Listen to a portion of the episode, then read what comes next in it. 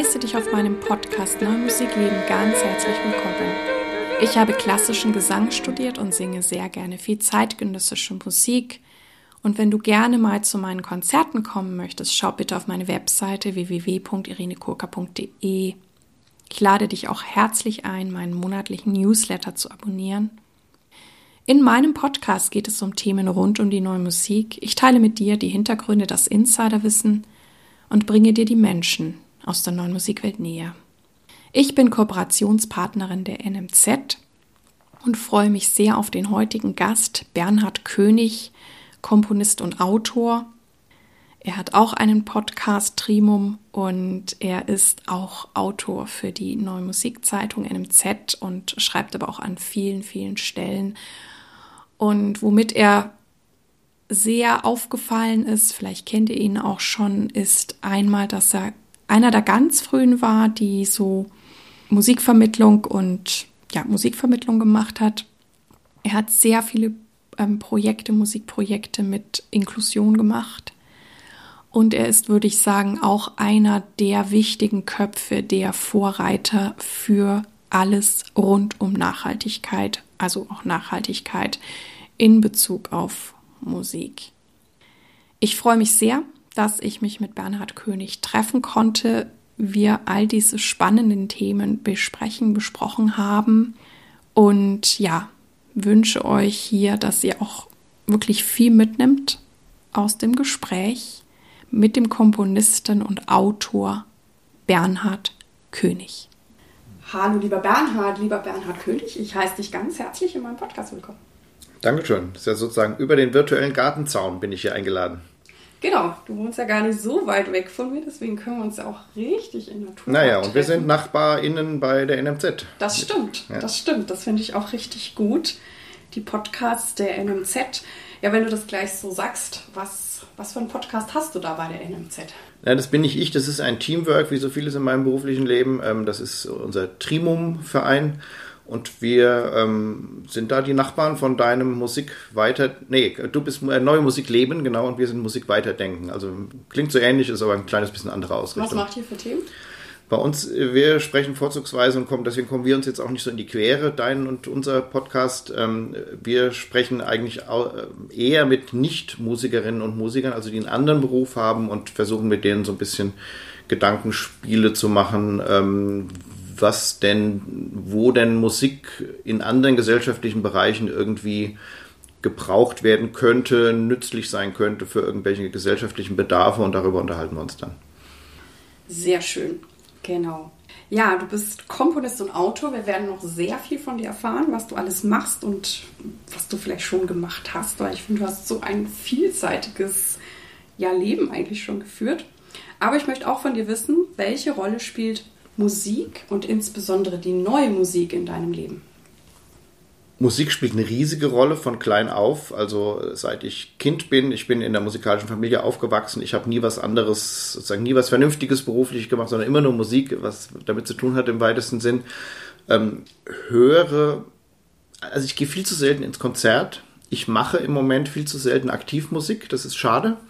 Ich höre ähm, manchmal konzentriert Musik und ähm, neue Musik ist etwas, was mich geprägt hat sehr stark in der längeren Phase meines Lebens, wo ich auch sagen würde, da habe ich so ein bisschen ähm, so ein Stück meiner musikalischen Heimat oder meiner musikalischen Identität, aber auch Heimat in dem Sinn auch was, was man dann irgendwann auch wieder so ein bisschen hinter sich lässt, wo man aber immer wieder gerne neugierig zurückkehrt. Also ich höre weiterhin, ich versuche einigermaßen auf dem Laufenden zu bleiben. Ich höre hin und wieder in die einschlägigen Sendungen oder eben in deinen Podcast oder so rein. Ähm, bin aber jetzt nicht so mit Mang irgendwie im, im, also ja, würde mich nicht als Teil der neuen Musikszene oder so äh, verstehen. Das war kurze Zeit mal anders, so während meinem Studium und kurz danach, aber da hab ich, bin ich eher wieder auf andere Abwege inzwischen getriftet. Und ähm, weil ich ja schon gesagt habe, du machst so viele spannende Sachen, wir haben uns ja auch schon mal länger ausgetauscht. Ähm, wie setzt sich quasi derzeit dein Portfolio zusammen? Also was sind deine Tätigkeiten oder woran arbeitest du gerade? Ich habe eine ganz paradiesische Zeit gerade, die jetzt zu Ende geht. Also äh, gerade das letzte Jahr, also wir haben ja jetzt, wir sprechen jetzt Februar 23 und ähm, das letzte Jahr war ich komplett in Schreibklausur, aber ich habe nicht Noten, sondern eher Buchstaben geschrieben. Also ich habe an einem Buch geschrieben, schreibe noch gerade dran über Musik und Klima und ähm, das heißt, da kam das aktive Musikmachen dann wirklich sehr kurz, weil ich mich da sehr drauf konzentriert habe, aber das ändert sich jetzt wieder langsam. Also jetzt werde ich wieder ein bisschen muss ich wieder lernen, auf die freie Wildbahn zurückzugehen und auch wieder praktisch ein bisschen was zu machen. Und, ähm, und der Komponist in dir, wie geht's dem oder was hast du da so vor? Der Komponist in mir hat ja schon vor 10, 15, 20 Jahren schrittweise sich umdefiniert. Also ähm, die Zeiten, wo ich wirklich viele Wochen und Monate lang am Schreibtisch gesessen habe und Noten geschrieben habe, die liegen schon eine Weile zurück. Ähm, das war eine tolle Zeit, die möchte ich überhaupt nicht missen, aber ähm, dann, mich hat es dann eher in Richtungen gezogen, wo Musik in, im Dialog entsteht, im Austausch mit anderen Menschen, in unterschiedlichsten gesellschaftlichen Kontexten. Und das freut auch den Komponisten in mir, weil ich mich da immer wieder überraschen lassen kann. Das heißt, ich habe dann überhaupt keine Ahnung am Beginn eines Projektes, was da so geschehen wird und wie das am Ende klingen wird. Weil es geht dann eben nicht um meine Klangfantasie, sondern es geht um, um äh, Prozesse, die ich überhaupt nicht vorhersehen kann. Und das, ähm, äh, darauf ist der Komponist in mir dann immer wieder neugierig. Und was, was kann das für ein Prozess sein? Oder kannst du da ein Beispiel nennen? Vorzugsweise Begegnungen von Leuten, die sich jetzt sonst nicht unbedingt über den Weg laufen würden. Oder auch Begegnungen von Leuten, die sich ständig über den Weg laufen, die sich aber nicht kennen. Also im einen Fall kann das zum Beispiel sein, Leute, die aus sehr unterschiedlichen Kulturen oder aus sehr unterschiedlichen Teilen der Gesellschaft kommen oder Leute, die eine geistige Beeinträchtigung haben und andere, die das nicht haben oder ganz junge und ganz alte Leute und sowas und dann gucken, was kann in dieser Begegnung miteinander für eine Musik entstehen oder welche Musik passt zu so einer Begegnungssituation. Und das andere Beispiel wäre eben Leute, die im gleichen Dorf, im gleichen Stadtteil äh, oder so leben und ähm, die Nachbarn, Nachbarinnen sind, aber wenig voneinander Notiz nehmen. Das ist ein Thema, was mich in den letzten Jahren immer mehr interessiert. Also so die, ähm, ich sag mal so, das musikalische Potenzial, was in einer bestimmten Region oder in einem Dorf oder in einer Stadt schlummert, äh, auch weitgehend unentdeckt. Und das miteinander zu erschließen mit den Leuten, die dann eben zwar Nachbarn sind, aber sich eigentlich nicht kennen. Hm. Alles sehr, sehr spannend und du hast einen Bereich ja schon berührt, über den du mir auch schon mal einiges erzählt hast, was ich ähm, ja eben auch sehr spannend fand und mir dachte, oh, wie ist das eigentlich? Du hast ja sehr viel mit Musik und Inklusion gemacht. Und ähm, ich glaube, jemand, also ich habe sowas ja noch nicht gemacht und mir so, oh, total großer Respekt und äh, könnte ich sowas überhaupt? Und ja, was, was, was kann ich da für Erfahrungen machen oder welche Menschen sind für solche Projekte geeignet? Ich fange mal mit der ersten Frage an, die du eben gestellt hast. Es waren jetzt zwei oder drei Fragen in einer Folge. Die erste Frage ist, ein, die beantworte ich mit einem eindeutigen Ja. Du könntest das hervorragend und ich würde mir wünschen, dich mal dabei zu haben. Nee, ich sag dir warum. Also ähm, es gibt diesen Anfangsrespekt, es gibt diese Berührungsängste, die hatte ich auch, als ich zum ersten Mal in solchen Konstellationen, also worüber wir jetzt sprechen, sind Leute mit äh, starken geistigen Beeinträchtigungen, manchmal auch Leute, die sich gar nicht äh, mit äh, Sprache in unserem landläufigen Sinn mitteilen können, die auf eine ganz andere Art kommunizieren, mit Geräuschen, mit Blicken, mit Gesten, mit äh, jemanden anfassen oder sowas irgendwie. Und ähm, als ich erstmalig mit solchen äh, äh, Begegnungen zu tun hatte, hatte ich diesen Respekt auch und hatte ziemlich Schiss irgendwie, ja, ja, kann ich das und so. Aber ähm, also ich habe kenne dich ja jetzt auch so äh, aus dem Konzert als Sängerin und so und, und kenne dich als einen sehr zugewandten Menschen und ich habe überhaupt nicht den leisesten Zweifel, du würdest äh, wahrscheinlich mit ziemlich viel Bammel in so eine Situation mhm. reingehen und nach fünf Minuten wärst du da dermaßen drin angekommen. Also ich kann mir das bei jemandem wie dir, gerade weil du so eine vielseitige Sängerin bist und weil du ähm, nicht die, also es gibt zwei Arten von Scheu.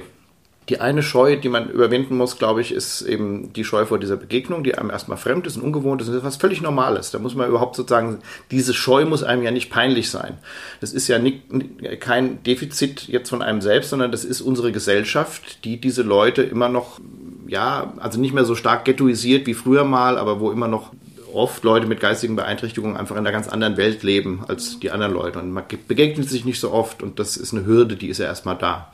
Es gibt aber noch eine andere Scheu, nämlich, und die hast du ja nicht als Sängerin, nämlich, dass es sehr hilfreich sein kann, ähm, sozusagen sich auf das ganze weite Arsenal stimmlicher und menschlicher Ausdrucksformen zu besinnen in so einem Dialog.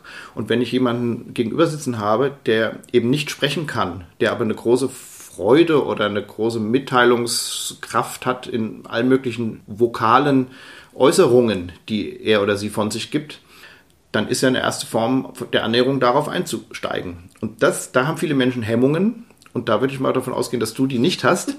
Das heißt, ähm, an der Stelle schadet es, oder äh, schadet es nicht nur nicht, sondern es ist ein großer Vorteil, wenn man so in der Ästhetik der neuen Musik äh, zu Hause ist, weil diese Hürde ist dann schon mal weg. Und ich habe die besten Erfahrungen gemacht ähm, in, in Begegnungen mit äh, geistig behinderten äh, Leuten, Einmal mit Jazzmusikern und Musikerinnen, die äh, möglichst dann auch so im Free Jazz und so, also die einfach sehr frei improvisieren können und eben mit Leuten wie dir, vorzugsweise mit der Stimme, aber auch mit jemandem zum Beispiel, der Klarinette mal gespielt hat oder so.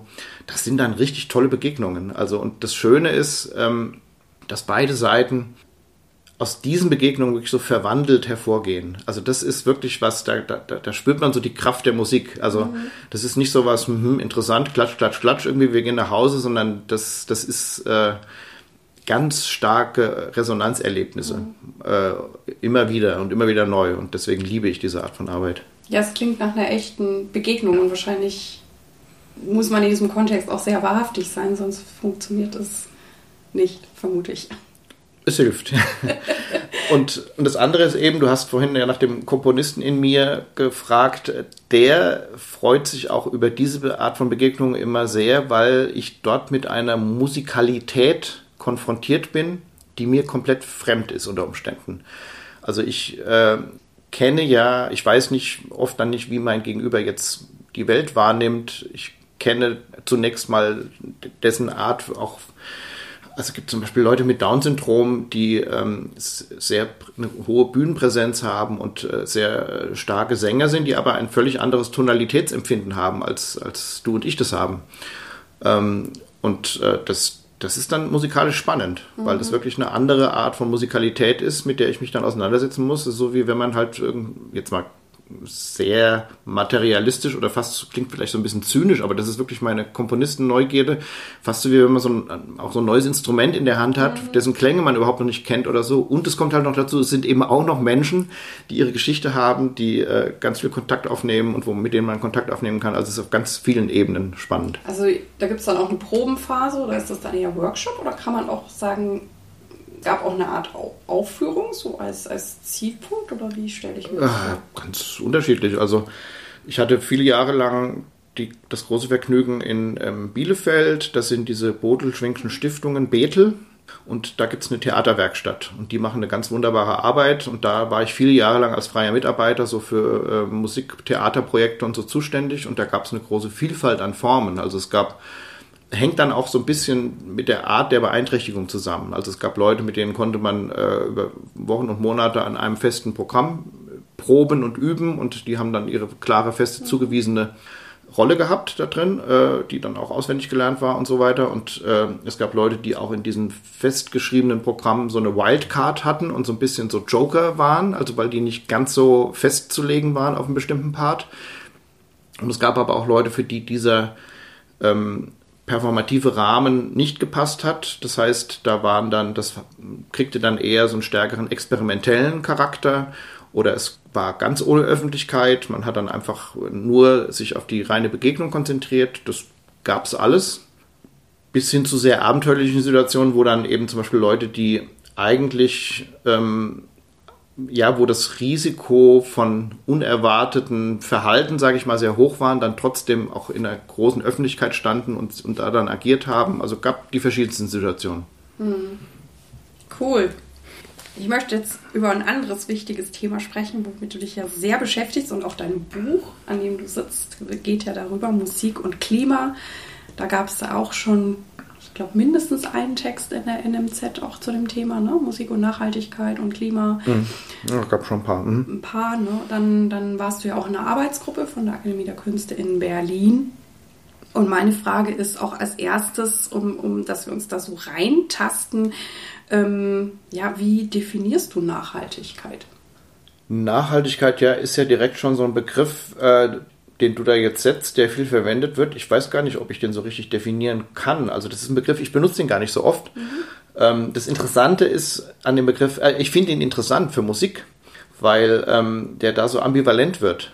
Weil, ähm, also, oder so widersprüchlich, richtig. Also, ähm, weil nachhaltig, oder ich sag mal anders, Musik in ihrer allerflüchtigsten Form. Also, fünf Leute treffen sich und singen miteinander. Ist ja im ökologischen Sinne unschlagbar nachhaltig. 0,000 CO2, außer die Luft, die man ausatmet beim Singen. Besser geht's ja nicht. Und es ist sowas Schönes und sowas Bereicherndes und so weiter, dass es eigentlich gar nichts Besseres gibt in der Klimagesichtspunkten als Chorsingen oder sowas. Aber das ist halt flüchtig. Das ist nicht nachhaltig, jetzt im Sinn von bleibend. Man macht den Mund auf und singt und dann ist es wieder vorbei wir leben in einer Kultur hier, wo das so ein bisschen, ja, fast zu so einem Makel geworden ist, dieses Flüchtige, also wo man doch sehr darauf erpicht ist, möglichst viel zu speichern, zu verewigen, anderen zugänglich zu machen, möglichst viele Leute sollen das hören können, möglichst schnell soll alles irgendwo hochgeladen werden oder so. Und da hört es dann eben schon eigentlich auf mit der Nachhaltigkeit. Also so ein, so ein, so ein Video oder so ist jetzt nicht viel, was da äh, an, an CO2 in die Luft geblasen wird, aber in der Summe läppert sich dann. Also, ich weiß nicht, ich glaube pro Minute, ich habe jetzt die genaue Zahl nicht, aber ich glaube pro Minute werden bei YouTube 300 bis 500 Stunden Videomaterial hochgeladen. Das liegt alles auf irgendwelchen Surfern rum. Ähm, das ist schon krass viel, also und krass unnachhaltig. Okay. Ja, ich finde, ähm, weil du das gerade sagtest, ähm, also Konzert finde ich auch ähm, mega, obwohl du ja sagst, das ist ja dann nicht nachhaltig, weil ich genieße das Konzert und dann ist es vorbei. Ähm, das heißt, es wäre das klassische Konzert, also ein Konzert im öffentlichen Raum ähm, oder in der Kirche, wo auch immer. Das ist nachhaltiger, als wenn ich meine Sachen auf YouTube hochlade? Kommt drauf an. Also die Fragen, die du jetzt stellst, gehen in eine Richtung, in die oft gefragt wird bei diesem Thema, nämlich die Frage, an welchen Stellen ist Musik Teil des Problems? Das ist eine wichtige Frage, das ist aber jetzt zum Beispiel nicht die Hauptfrage in dem, worüber ich gerade in meinem Buch schreibe und so drüber nachdenke. Aber ich gehe nochmal kurz auf die Frage ein, auch wenn es nicht so meine Lieblingsfrage ist. ähm, weil, warum soll man immer nach Problemen fragen? Aber also ein Konzert ist nicht per se klimabelastend oder, oder, oder nachhaltig oder sowas. Es hängt ja dann um die Rahmenbedingungen ab. Also wenn du jetzt hier deine Freundinnen und Freunde aus Düsseldorf und deine Nachbarn, Nachbarinnen einlädst und, und ihr geht in die Kirche und, und, und du machst ein schönes Konzert für die, dann ist das natürlich äh, ganz wenig irgendwie ein Problem. Eigentlich fast gar keins. Was ganz Tolles ist das ja. Problematischer wird's, wenn du jetzt Intendantin wärst und hättest ein Haus mit 2000 oder 3000 Sitzplätzen und die musst du Tag für Tag für Tag für Tag vollkriegen, weil sonst rentiert sich dieses Haus nicht. Und dann fängt's an, ähm, das nennt man in der Klimaforschung, die schädlichen Pfadabhängigkeiten. Das heißt, du bist auf einem strukturellen Pfad, der dich zwingt, jeden Tag Leute dazu anzustiften, dass sie sich in Bewegung setzen und weil vielleicht dein äh, Programm gar nicht so spannend sein kann, dass du wirklich dann das Haus immer wieder mit Düsseldorferinnen und Düsseldorfern vollkriegst, strebst du natürlich danach, möglichst die Leute von weit her auch anzulocken. Am allerbesten, am allertollsten sind die Konzerthäuser, die sogar schaffen, dass sich ihr Publikum in den Flieger setzt und äh, ans Opernhaus nach Sydney fliegt oder nach Hamburg in die Elbphilharmonie von sonst woher. Und das ist eine echte strukturelle, äh, also eine sehr schädliche Pfadabhängigkeit, ähm, die äh, in meinen Augen nicht mehr zeitgemäß ist. Also das heißt, dieses Streben nach hohen Reichweiten ähm, ist äh, toll gewesen, jahrhundertelang. Und natürlich freut man sich, wenn man viel Publikum hat und Publikum von überall her und berühmt ist und dies und das, aber das passt nicht mehr in unser 21. Jahrhundert. Ja, du hast ja jetzt mehrere Sachen angesprochen. Das heißt, ne, weil du sagst, die, die Intendantin muss das Haus voll kriegen, damit es nachhaltig ist. Das heißt. Nee, damit es voll ist, damit es ausgelastet ist, genau. nicht damit es nachhaltig ist. Aber wenn es nicht voll ist, ist es nicht nachhaltig oder? Nein, kann man so nicht sagen. Ne, es ist immer die Frage, deswegen mag ich diesen Begriff nachhaltig nicht, weil der führt so in die Irre. Also äh, nachhaltig im klimatischen Sinne bedeutet ja, möglichst wenig Ressourcen aufzuzehren und möglichst wenig die ähm, sozusagen unseren Planeten als Mülldeponie für alles Mögliche behalten. Das, das ist nachhaltig im ökologischen und klimatischen Sinn. Das heißt, möglichst wenig die Erde zu belasten und die mhm. Atmosphäre und so weiter. Und dann gibt's, äh, wenn jetzt wir Musikerinnen und Musiker über Nachhaltigkeit sprechen, dann meinen wir manchmal was anderes. Dann meinen wir zum Beispiel, wir Freiberufler sind dann immer in so einer Tretmühle und wir, das wäre doch schön, das wäre mal irgendwie auf Dauer und so. Das sind aber zwei völlig verschiedene Dinge und das eine hat mit dem anderen nichts zu tun oder widerspricht sich möglicherweise sogar. Deswegen mhm. ver vermeide ich eigentlich eher den Begriff Nachhaltigkeit, weil der gerade in, unserem, in unserer Branche so ein bisschen in die Irre führt manchmal. Mhm. Und welchen Begriff verwendest du dann?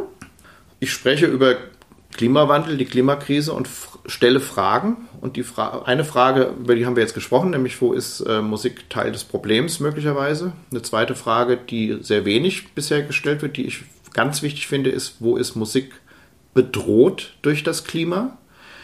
Und eine dritte Frage ist, wie kann Musik möglicherweise zu einem ganz kleinen Teil in Lösungen werden? Und das sind eigentlich die beiden Fragen, die mich viel mehr interessieren als die ewige Frage nach dem Problem. Und wo ist die Musik bedroht vom Klima? Die ist vor allen Dingen da bedroht, wo, ähm, ich sag mal, Musik ortsgebunden ist. Also zum Beispiel die Musik von bestimmten indigenen Völkern oder bestimmten Musikkulturen, die an einen bestimmten Ort gebunden sind und dieser Ort ist bedroht. Das ist ja erstmal sehr naheliegend. Da habe ich viel zu geforscht und so, das wird in meinem Buch dann auch ziemlich ausführlich besprochen.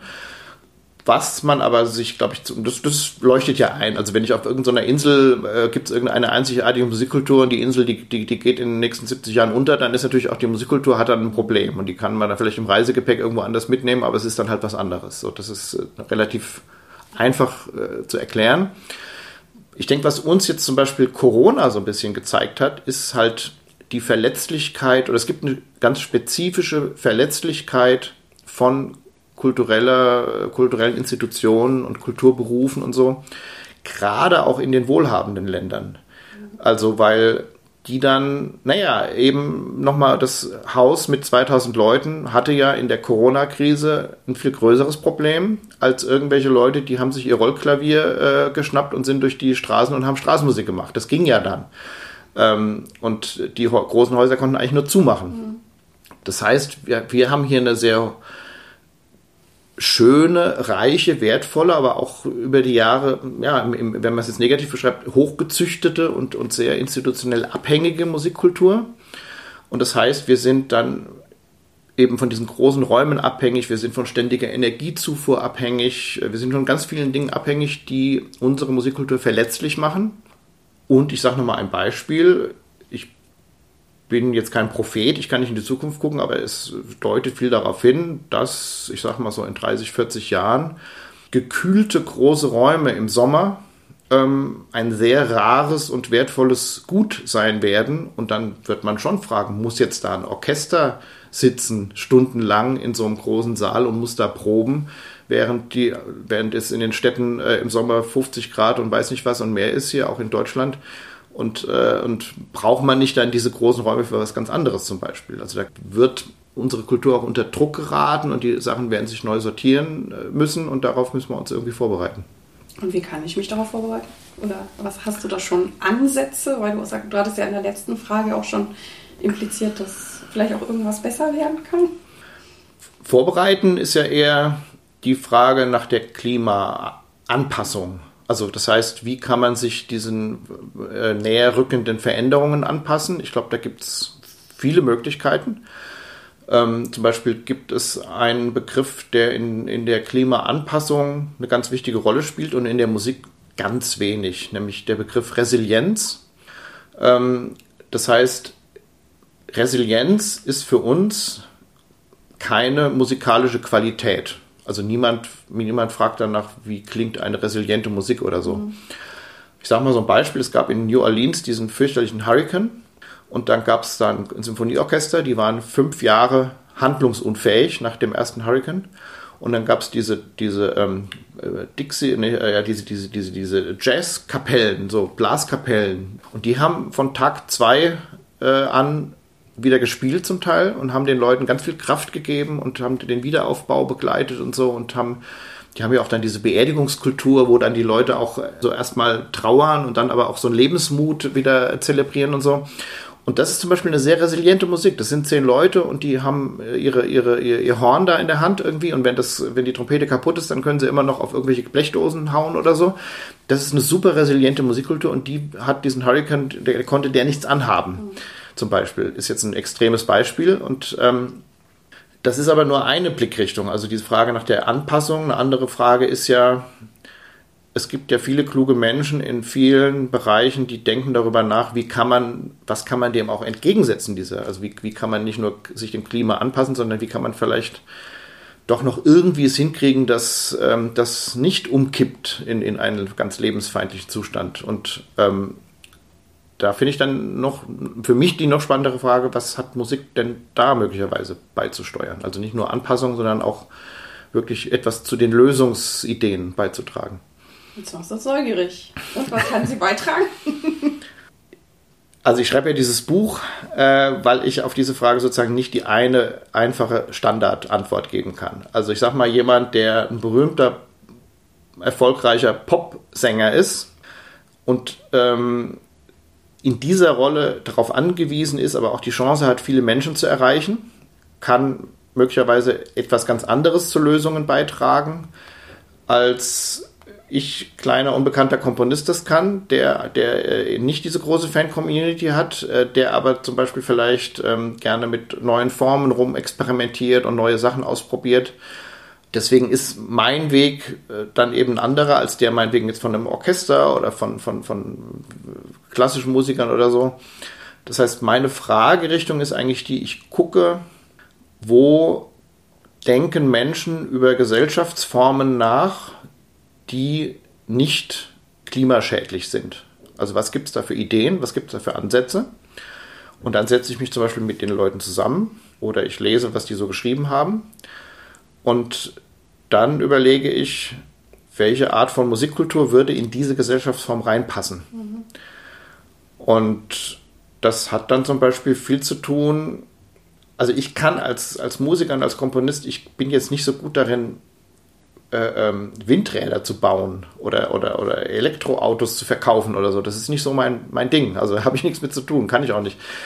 Aber im Grunde alle Arten von, also deswegen ist meine Linie eher sozusagen, wie kann denn eine Musikkultur aussehen, die möglichst wenig das Klima belastet und gleichzeitig so lebendig und so schön und so interessant und so herausfordernd ist wie nur irgend möglich. Und dann bin ich wieder bei dem, hier, Irene, macht ein Konzert mit deiner Nachbarschaft. Also das heißt, ähm, sich auf die eigenen regionalen Umgebungen äh, äh, da mal zu gucken, was für eine Vielfalt da ist, ähm, Menschen für ihre eigene Region zu begeistern, die ja inzwischen oft sehr vielfältig ist. Also unglaublich kulturell vielfältig durch die, durch die hohe Migration und die, und die vielen Menschen, die sich in so einer Stadt oder inzwischen auch in Kleinstädten und Dörfern und so begegnen, die sich aber eben nicht kennen.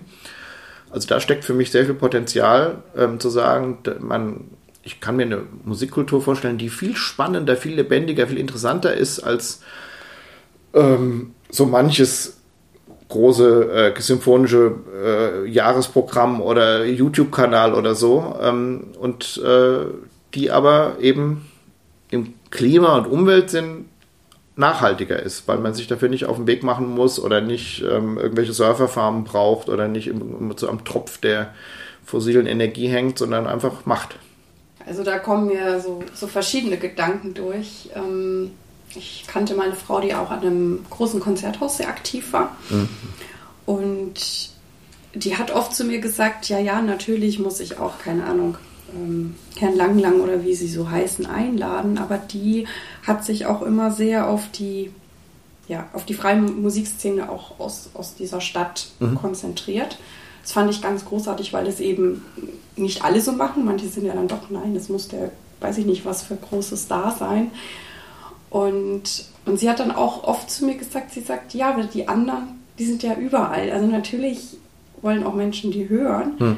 aber sie war halt auch eher so, was, was ist jetzt hier besonders, was vielleicht in 50 anderen Städten nicht ist. Und das fällt mir jetzt gerade so ein, wie du das so erzählst. Und bin natürlich auch gespannt, wo das so hingeht, weil ich ähm, bin ja teilweise auch in so, in so Jurys tätig und ich habe das jetzt bei einer Jury auch jetzt erlebt, dass tatsächlich auch ähm, Anträge, gut, es hängt jetzt auch von dem Gesamtvolumen dieses Etats ab, ne? vielleicht wenn jemand ein größeres Volumen hat, ist es kein Thema, aber es wurden tatsächlich ähm, von der Jury Anträge, wo jemand, ich weiß nicht von was woher eingeflogen wurde, weil das unverhältnismäßig dann auch, auch teurer war, ähm, nicht gefördert. Fand ich auch sehr interessant, wo gesagt wurde, muss man jetzt durch die Gegend fliegen? Wir haben auch noch so viele andere Sachen, die sind auch toll und das ist A, einfacher zu bewerkstelligen und B, äh, müssen wir jetzt nicht noch ähm, ne, mit dem Flugzeug. Und das ist hm. ja oft auch so dieses Argument, auch wenn man jetzt zum Beispiel äh, Förderung vom Goethe-Institut, da steht ja auch in den Richtlinien, hm. möglichst Flugreisen vermeiden. Hm. Und das Zweite, was mir auch dazu so einfällt, ist, da habe ich auch schon in Corona sehr viel drüber nachgedacht, weil ich auch ein großer Maria Callas-Fan bin und da auch alle Bücher mal rauf und runter gelesen habe. Und wenn man sich auch so den Lebenswandel in der damaligen Zeit anguckte, ich meine, ja, sie hat ja auch an der Skala und an der Met und so gesungen, aber das war nicht so wie heutzutage, wo man irgendwie alle drei Tage woanders ist, sondern die war dann vielleicht drei Monate am Stück hm. in New York und hat dann da, keine Ahnung, zwei Produktionen geprobt und hat die dann aufgeführt. Hm. Hat dann vielleicht auch nochmal frei gehabt und dann war sie, also das war nicht so dieses ewige Hin und Her und das finde ich auch ein spannendes Modell, dass man einfach mal wieder wo wo länger ist, hm. wenn man denn doch mal fliegt. Ich meine, es ist ja auch schön, die Welt zu sehen. Ja, du sprichst jetzt natürlich als Sängerin. Ähm, also ich muss leider sagen, da ist in meinen Augen immer noch so ein kleiner Denkfehler drin. Mhm. Also Frau Callas oder Herr Langlang sind nicht das Problem, wenn man jetzt doch wieder von Problemen sprechen will. Die sollen, äh, also dass die im, im Flieger sitzen ähm, oder meinetwegen dann auch wieder in Verkehrsmitteln, die, die umweltfreundlicher sind, ist natürlich besser, wenn sie nicht im Flieger sitzen, klar, aber ähm, das ist falsch rum gedacht und leider tut unser äh, Musikbetrieb äh, so, als wäre das eine Antwort und das ist nicht die Antwort. Wenn Herr Langlang da auftritt, dann ist ein Mensch, äh, hat sich bewegt irgendwie und ähm, äh, aber was er ja ständig tut oder was die Konzerthäuser ständig tun, sie sprechen ja ständig eine Einladung aus an ihr Publikum. Sie sagen, kommt herbei, kommt zu uns, wir bieten euch hier das super geile Programm. Und das ist ja der Punkt. Also das heißt, die, die anstiftende Rolle der Musik, nicht das, nicht die Leute und, und die, wir Musiker und Musikerinnen denken immer, dass wir uns ins Flugzeug setzen, wäre das Problem. Das ist nicht das Problem. Das wenn man die Zahlen sieht, das ist ein Mini-Bestandteil sondern das Publikum ist das Problem. Will natürlich keiner seinem Publikum sagen, äh, bleibt zu Hause und nicht, wir wollen, das, das wäre ja äh, schlimm. Und damit muss man aber irgendwie umgehen und mit diesem, mit diesem Selbstbetrug aufhören. Äh, ein Konzert wäre in Anführungszeichen nachhaltig, weil äh, die 20 Leute, die da jetzt auf der Bühne sitzen, irgendwie mit dem Zug gefahren sind oder so. Das ist Bullshit. Okay. Ähm, und man kann natürlich auch auf dieser Ebene viel machen. Also ich würde zum Beispiel sagen, ähm, die, die Maria Callas von heute, also es gibt immer noch Agenturen, die zum Beispiel ihre Stars darauf verpflichten, sie dürfen dann, wenn sie heute in der und der Stadt aufgetreten sein, dürfen sie morgen in einem Radius von, weiß ich nicht, so und so viele Kilometern nicht wieder auftreten. Kenne ich, habe ich auch schon unterschrieben. Ja, das sollte man nicht unterschreiben, wirklich. Mhm. Also ich finde, das, das, da müssten sich, müssten wir Musikerinnen und Musiker an der Stelle unsere Macht und unsere, äh, das Tolle, was wir zu bieten haben, nutzen, um zu sagen, diese Art Verträge unterschreiben wir nicht mehr und, und das mal politisieren, weil das, das ist, also wenn, wenn Reisen, dann doch bitte langsam und von einem Ort zum nächsten und nicht in diesem komischen Zickzack und das ist sogar noch eine Auflage. Das ist dermaßen anachronistisch.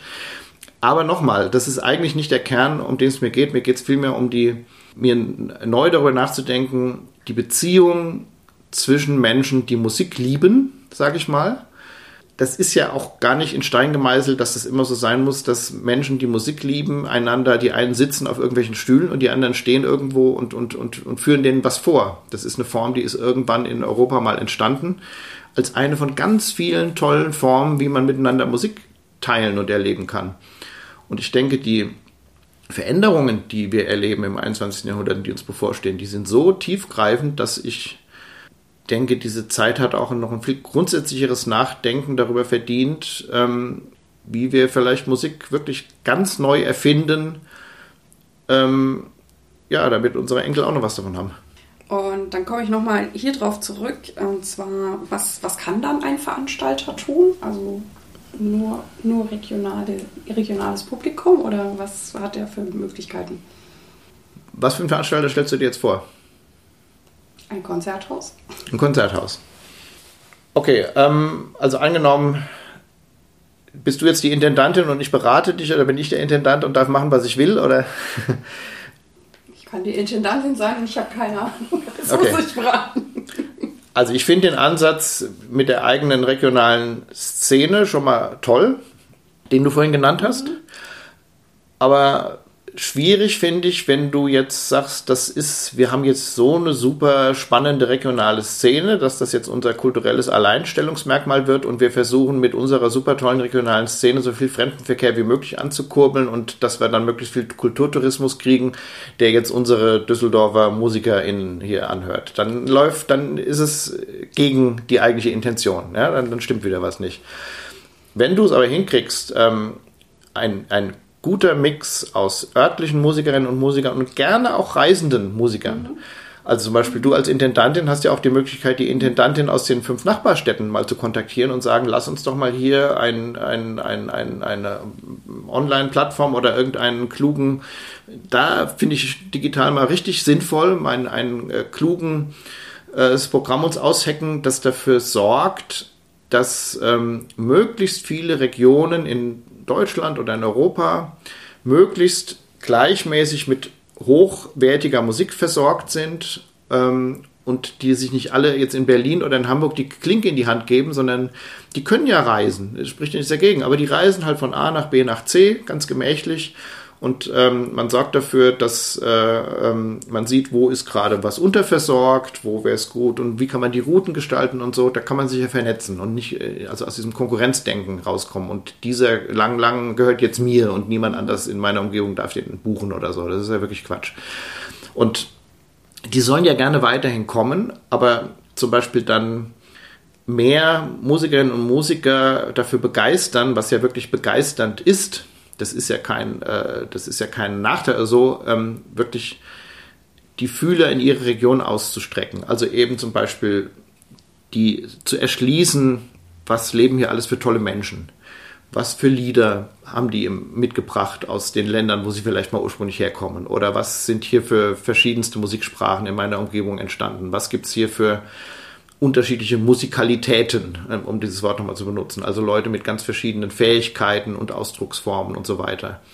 Und das viel stärker zu machen, das ist ein unglaublich lebendiger Bereich. Den gibt es ja auch schon, das machen ja ganz viele, also die ganzen Musikvermittlungen und so, da läuft ja ganz viel, aber ähm, ich finde, das könnte gut 80 Prozent des Programms sein, ähm, weil dann irgendwann sich das umdrehen könnte. Also dann ist es nicht nur so, dass die Leute nicht mehr in den Flieger steigen, um äh, Kulturtourismus auf einem anderen Kontinent zu machen, sondern ist vielleicht zusätzlich so, dass ich hier in Düsseldorf sage, mein Konzerthaus bietet mir in den Sommerferien so ein spannendes Programm und so viele Erlebnisse, dass ich auch gar keinen Urlaub mehr machen muss. Weil ich nämlich dann die Chance habe, hier mit Menschen aus allen Religionen und äh, Kulturen und so, die hier kennenzulernen und mit denen hier ganz tolle Abenteuer zu erleben. Und gibt es noch was, was du mir empfehlen kannst, dass ich das sehr nachhaltig führe, mein Konzerthaus. Also wir haben bei Trimum, bei unserem äh, gemeinsamen Initiative, bestimmte äh, Formate und Formen, wo wir ähm, sehr stark biografisch arbeiten ähm, mit den Menschen, die zum Beispiel in einer Stadt oder so leben. Und es geht dann darum, dass äh, nicht wir das Programm definieren, sozusagen als Künstlerinnen und Künstler, sondern wir eigentlich sind, äh, sind die Teilnehmerinnen von so einem Projekt oder die auch die Besucherinnen oder so sind dann auch Kuratoren oder es geht um ihre Geschichte, um ihre Schicksal, um ihre Musik. Und ähm, ich finde, eigentlich jedes anständige Konzerthaus heutzutage sollte den Ehrgeiz haben, die kulturelle Vielfalt der eigenen Stadt oder der eigenen Region bestmöglich abzubilden. Und davon sind wir extrem weit entfernt. Mhm. Also das heißt auch, dass ich zum Beispiel, ich wünsche mir auch äh, sowas wie ähm, Dramaturgieräte, die dann auch interkulturell besetzt sind zum Beispiel mhm. und wo man einfach guckt, äh, ja, dass wirklich die Leute aus allen Stadtteilen und aus der näheren Umgebung das Gefühl haben, das ist mein Haus hier. Und ich weiß nicht, ob es dann unbedingt noch ein Konzerthaus ist. Es ist ein Begegnungshaus, es ist ein Haus, wo man voneinander gegenseitig Lieder lernen kann. Es ist ein, äh, ein, Haus, wo man Menschen kennenlernen kann, die man sonst nie kennenlernen würde, über das Medium der Musik und so. Also das mit dem Konzert, das kann ruhig auch mal hin und wieder vorkommen, aber ich finde das gar nicht so wichtig.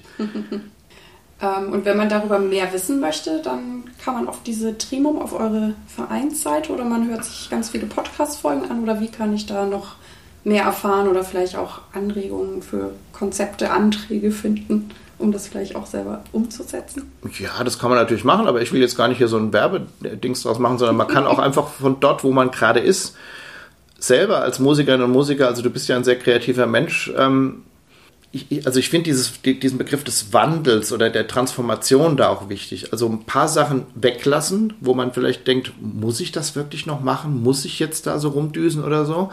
Und dann aber auch überlegen, was kann ich denn stattdessen machen? Was gibt es denn für Herausforderungen oder so, die eben eine andere Art von Schönheit äh, oder Abenteuer oder neuen Entdeckungen mir als dir als Sängerin zum Beispiel ermöglichen? Ähm, für die ich aber gar nicht so viel auf Achse sein muss oder vor allen Dingen auch nicht andere dazu anstiften muss, dass die auf Achse sind, sondern äh, äh, ja, es ist vielleicht wirklich irgendwie vor der Haustür und ähm, da kann was entstehen, was es so noch nicht gab. Ich finde es immer schön, diesen Begriff des Neuen in der neuen Musik zu ersetzen, zum Beispiel durch das Einzigartige. Also was ich liebe, sind einzigartige Momente. Und die müssen überhaupt nicht neu sein. Mhm. Aber die können für die Menschen, die das gerade erleben, und überhaupt auf der Welt sind die einzigartig, weil da was entsteht in einer bestimmten Konstellation von Menschen, was es so noch nicht gegeben hat und so vielleicht auch nicht wiedergibt. Und das finde ich eine Qualität, die ist mir viel lieber als das Neue, weil da diese Steigerungslogik nicht drin ist. Mhm. Und, ähm, aber wenn ich so zuhöre, geht es ja schon dann auch wieder um das Reisen. Also auch wenn das jetzt vielleicht noch mehr um das Publikum geht als um die ähm, MusikerInnen. Und ich habe auch mal so geguckt mit Musik und Nachhaltigkeit und wahrscheinlich sind es jetzt für dich ähm, sehr einfache Begriffe. Also wenn ich jetzt die, weiterhin die Intendantin bin, dann finde ich im Internet, wenn ich das recherchiere, so Sachen wie Abfallmanagement, Ökotoiletten, Stromversorgung, Gastronomie, Arbeitskleidung, Büro- und Promomaterialien, solche Sachen, CO2-Ausgleich. Sind die Sachen dann auch noch relevant aus deiner Sicht? Ja, das ist relevant, weil das öffentliche Institutionen sind und, und jedes Finanzamt, äh, jede Schule, ähm, jeder Supermarkt und jedes Konzerthaus sollte gucken als öffentliche Institution, dass sie ihre Energiebilanz möglichst niedrig halten und so. Klar, also wer so ein Gebäude betreibt, hat eine bestimmte Verantwortung und sollte sich darum kümmern. Aber das hat überhaupt nichts damit zu tun, mit dem in meinen Augen riesigen Potenzial, das in in, in Musik und in Musikkultur schlummert, bezogen auf dieses Thema und was eher, ja, eher so fast so zugedeckt wird durch diese Überbetonung dieser institutionellen Verantwortung. Ich sage mal ein anderes Beispiel. Ähm, das hat viel mit meiner musikalischen Biografie zu tun. Es gab so in den 90er Jahren, da fingen plötzlich die Orchester und Veranstalter fingen auf einmal alle an, über ähm, demografischen Wandel zu sprechen und dass das Publikum äh, überaltert und so. Und was jetzt gerade passiert in der Klimadebatte, ist so ein bisschen so, als hätte man dann irgendwie äh, äh, sich als Musiker ständig mit demografischen Tabellen und Berechnungen beschäftigt und jeder Musiker, jede Musikerin muss jetzt irgendwie ein Demografie-Experte werden und ähm, muss irgendwie zahlenmäßig nachweisbar einen bestimmten Altersdurchschnitt erreichen oder irgendwie so, was ja alles Quatsch ist.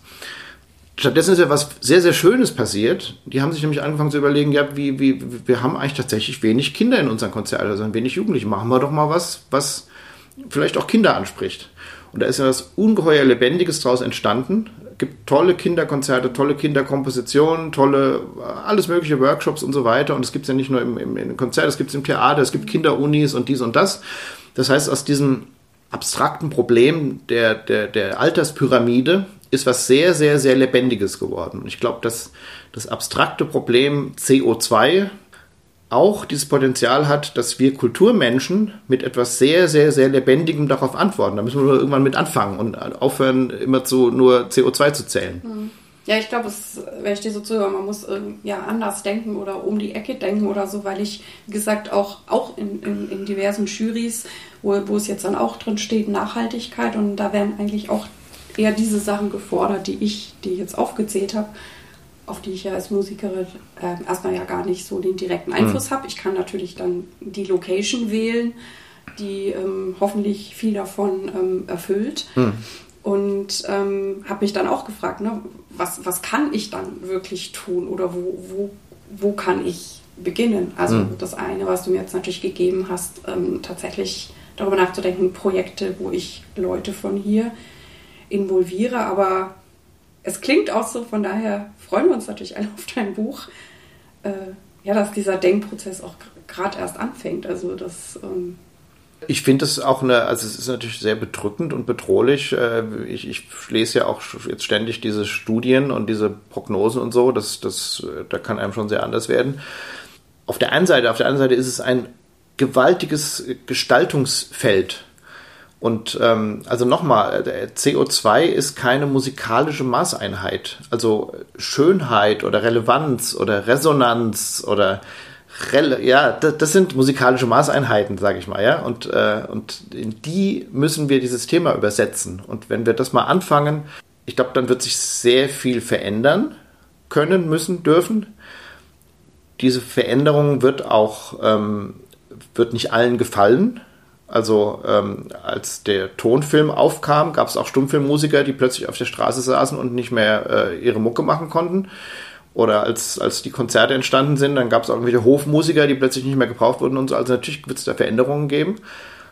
Aber ich glaube, insgesamt ähm, sich da wirklich drauf einzulassen, äh, ja, ist auch eine Chance, wieder ganz lebendigen wichtigen Beitrag auch zu den Problemen unserer Zeit zu leisten mhm. und nicht nur äh, sich mit Wärmedämmung zu beschäftigen. Mhm.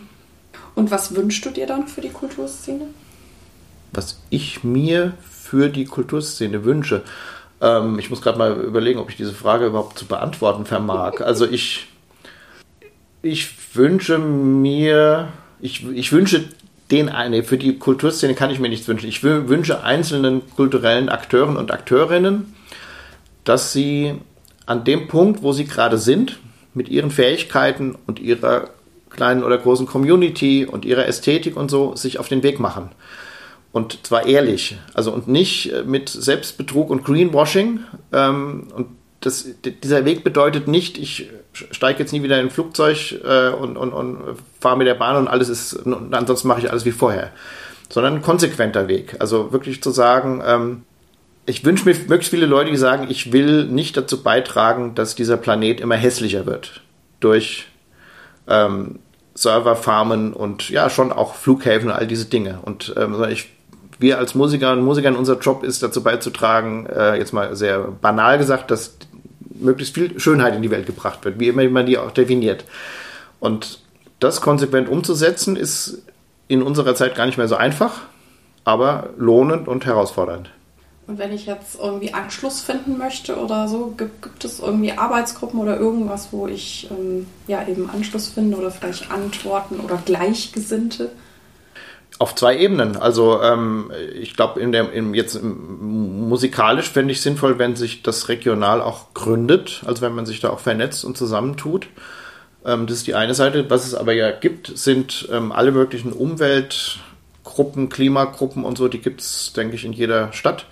Und äh, wo wir jetzt noch gar nicht drüber gesprochen haben, was ja auch ein Riesenfeld ist, ist auch die gesamte, also das weite, weite Feld des Aktivismus. Also das ist nicht jedermanns und jeder Frau Sache, aber man kann ja auch sagen, ich möchte zum Beispiel ähm, die Anliegen von Umwelt- und Klimagruppen unterstützen, auch als Musiker. Das ist ja auch eine Möglichkeit, äh, wie man sich einbringen kann. Sagen, wir machen jetzt äh, Veranstaltungen zu dem Thema, denken uns neue Formate aus und so weiter. Oder wir denken eben ähm, ja über Veranstaltungsformen nach, auch langfristig im Austausch zwischen verschiedenen Fachdisziplinen und so. Also ich glaube, dass dieser dieses so ein bisschen über den eigenen musikalischen Tellerrand hinausdenken im Moment noch sehr wichtig ist, weil es noch ein fremdes und neues und sperriges Thema ist.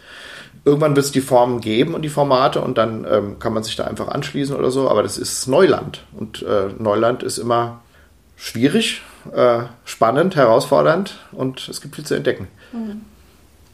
Ja, jetzt haben wir ganz viel ja, über Musik, Klima und Nachhaltigkeit gesprochen. Ich finde es eben auch ein ganz wichtiges Thema und auch, ja, dass wir da anfangen ähm, zu denken. Jetzt ist es gar nicht so leicht wieder, ein bisschen einen Themenschwenk zu machen und nochmal ein wenig zu dir, also Bernhard König, zurückzukehren. Und Ach, das Thema ist echt auch spannender jetzt als ich. Also wir müssen das gar nicht machen wegen mir. Ach doch, ich möchte, wir haben, wir haben ja auch am Anfang ein bisschen über dich erfahren und ein, ein, ein klein wenig möchte ich auch noch von dir wissen. Was gibt dir Kraft?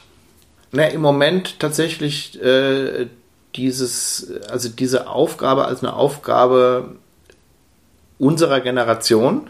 Also, und da ist unsere Generation erstmal äh, die Generation, die, also, und da gehöre ich dazu. Also, ich bin ein Teil meiner Generation, der wirklich wissentlich zu wenig getan hat für dieses Thema. Und ähm, ich wusste schon als Jugendlicher, war ich ganz gut informiert. Ich hatte einen Lehrer, der hat mir da viel zu erklärt und so und so. Und ich habe wissentlich zu wenig gemacht. Und ähm, das, da ziehe ich, da, habe ich mich geschämt 2019, also Fridays for Future kam so, war erstmal Scham die Hauptantwort darauf. Und jetzt im Moment gibt mir das sehr viel Kraft zu denken, nee, da muss, äh, da muss ich dranbleiben. Das ist wirklich sehr viel Motivation auch, also Tag für Tag. Ich habe da, ich habe sonst auch mal mit Schreibblockaden oder so zu tun gehabt, aber bei dem Thema gar nicht. Da freuen wir uns ja schon auf das Buch. Dann wissen wir endlich mehr. Und ähm, wer oder was hat dich am meisten geprägt oder inspiriert?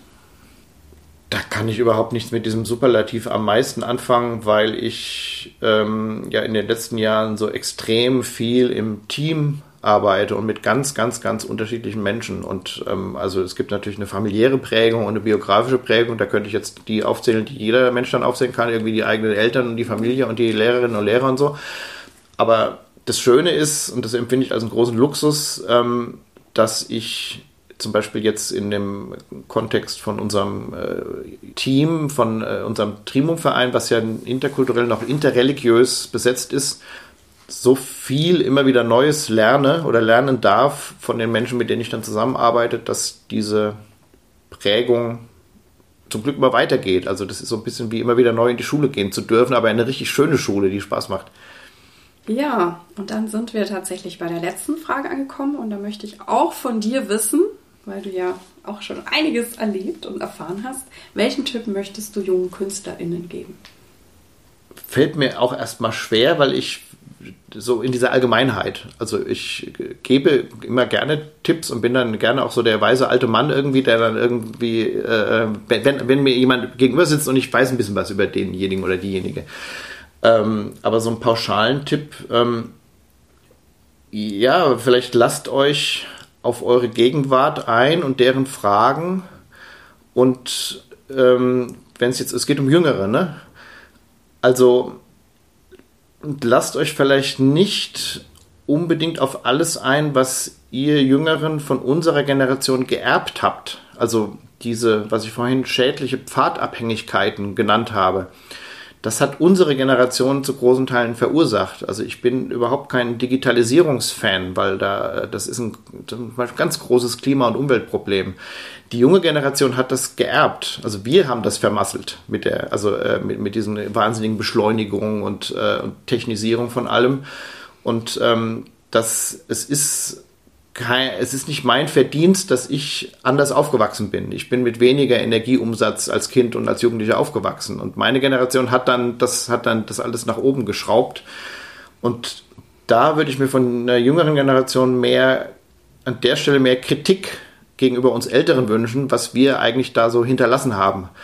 Äh, und äh, die sehr starke digitale Vernetztheit sehe ich eher als ein Teil des Problems als ein, als, als Teil der Lösung. Und ähm, da mal kritisch drauf zu gucken, ähm, das ist zum Beispiel jetzt ein sehr konkreter Wunsch, den ich an die jüngere Generation hätte, weil das was ist, was, glaube ich, meine Generation richtig schlecht gemacht hat. Ja, das ist das heutige Schlusswort. Und ich sage vielen, vielen lieben Dank, Bernhard. Und ja, wir werden alle Infos zu dem, was wir angesprochen haben, in die Shownotes-Episodennotizen packen. Und vielen Dank für das Gespräch. Danke auch von mir. Dies war also das heutige Interview und ich hoffe, du konntest viel für dich mitnehmen. Ich freue mich wie immer auf deine Ideen und Anregungen über Facebook oder E-Mail. Vielen Dank, dass du bei mir eingeschaltet hast. Ich hoffe, es hat dir gefallen und dich inspiriert. Ich freue mich sehr, wenn du dir etwas Zeit nehmen kannst, mir in diesem Podcast eine gute Bewertung auf iTunes abzugeben und diesen auch gerne deinen Freundinnen und Kollegen zu empfehlen. Ich danke dir. Dir alles Gute. Lebe deine Musik, lebe dein Leben und bis zum nächsten Mal. Deine Irene.